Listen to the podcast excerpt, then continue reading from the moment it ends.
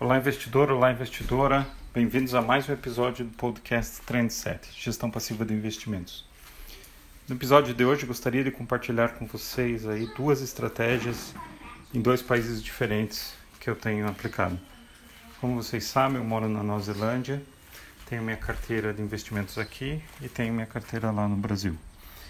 Uh, no Brasil, eu não tenho mais renda, então eu não faço aportes regulares e por isso uma carteira que eu tenho lá visa uma acumulação de patrimônio, mas sem aportes. Então, é, a escolha dos ativos são feitos de forma diferente, uh, de maneira que você tem uma certa estabilidade, é, pouca volatilidade e um crescimento contínuo.